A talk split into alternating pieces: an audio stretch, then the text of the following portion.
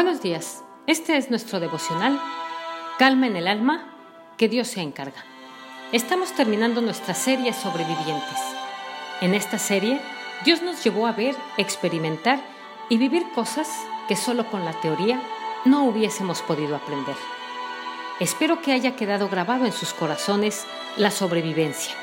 Por mi parte, la recordaré mientras viva.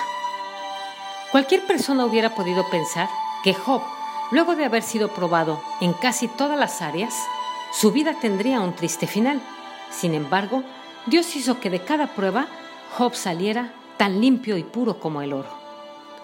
Job no solo perdió su familia, sino sus criados, posesiones, ingresos, pasó enfermedades, padeció acusaciones, perdió el apoyo de sus amigos y sufrió la burla de quienes se gozaban de su caída.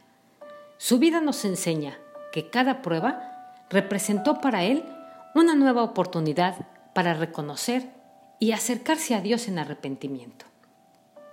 Después de todo lo que le estaba pasando a Job, cualquiera piensa que esto no puede terminar bien y que finalmente todo acabará muy triste. Pero eso no es lo que dice al final del libro, porque cuando leemos Job 42, del 1 al 6, dice, Job respondió entonces al Señor. Le dijo, Yo sé bien que tú lo puedes todo, que no es posible frustrar ninguno de tus planes. ¿Quién es este, has preguntado, que sin conocimiento oscurece mi consejo? Reconozco que he hablado de cosas que no alcanzo a comprender, de cosas demasiado maravillosas que me son desconocidas. Dijiste, ahora escúchame, yo voy a hablar, yo te cuestionaré y tú me responderás. Señor, de oídas había oído hablar de ti, pero ahora te veo con mis propios ojos. Por tanto, me retracto de lo que he dicho y me arrepiento en polvo y ceniza. Job llegó al máximo de la prueba, arrepentirse, darse cuenta que no era perfecto. Pero la historia no termina así. Escuchen esto con calma. Después de haberle dicho todo esto a Job, el Señor se dirigió a Elifaz de Temán y le dijo, Estoy muy, muy irritado contigo y con tus dos amigos, porque a diferencia de mi siervo Job, lo que ustedes han dicho de mí no es verdad.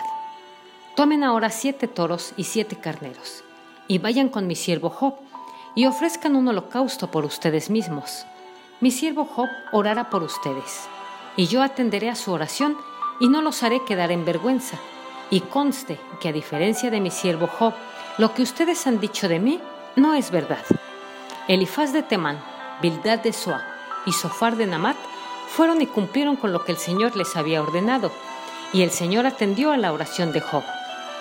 Después de haber orado Job por sus amigos, el Señor lo hizo prosperar de nuevo y le dio dos veces más de lo que antes tenía. Todos sus hermanos y hermanas y todos los que antes lo habían conocido fueron a su casa y celebraron con él un banquete. Lo animaron y lo consolaron por todas las calamidades que el Señor le había enviado, y cada uno de ellos le dio una moneda de plata y un anillo de oro. El Señor bendijo más los últimos años de Job que los primeros, pues llegó a tener catorce mil ovejas, seis mil camellos y mil yuntas de bueyes y mil asnas. Tuvo también catorce hijos y tres hijas. A la primera de ellas le puso por nombre Paloma a la segunda la llamó Canela y a la tercera Linda. No había en todo el país mujeres tan bellas como las hijas de Job. Su padre les dejó una herencia lo mismo que a sus hermanos. Después de estos sucesos, Job vivió 140 años. Llegó a ver a sus hijos y a los hijos de sus hijos hasta la cuarta generación. Lo puedes encontrar en Job 42, del 7 al 16. ¿Te das cuenta cómo termina este libro? Espero que hayas tenido la oportunidad de leerlo y te des cuenta que hoy es tiempo de entender que los mejores días de nuestra vida Dios los está construyendo en su mano, a través de cada prueba que nos está permitiendo vivir. Job no solo fue probado, sino también aprobado y promocionado en cada una de las áreas en las que sufrió dificultades. Su vida fue llevada a niveles superiores y terminó siendo doblemente bendecido de lo que alguna vez fue. La promoción hace parte de la vida de un sobreviviente. Comprender esta realidad en medio de la prueba nos permitirá no solo verlo, sino entender que en Dios todo obra para bien. Podemos decir que terminarás esta prueba y saldrás puro como el oro. Dios te bendecirá muchísimo, permitirá que lo veas, que lo entiendas. No te dejes confrontar ni señalar por aquellos que no conocen al Señor. Entendamos que nuestro Redentor vive y que esto acabará en victoria. El Señor te bendiga y te guarde. Soy Litsi Contreras desde Veracruz, México.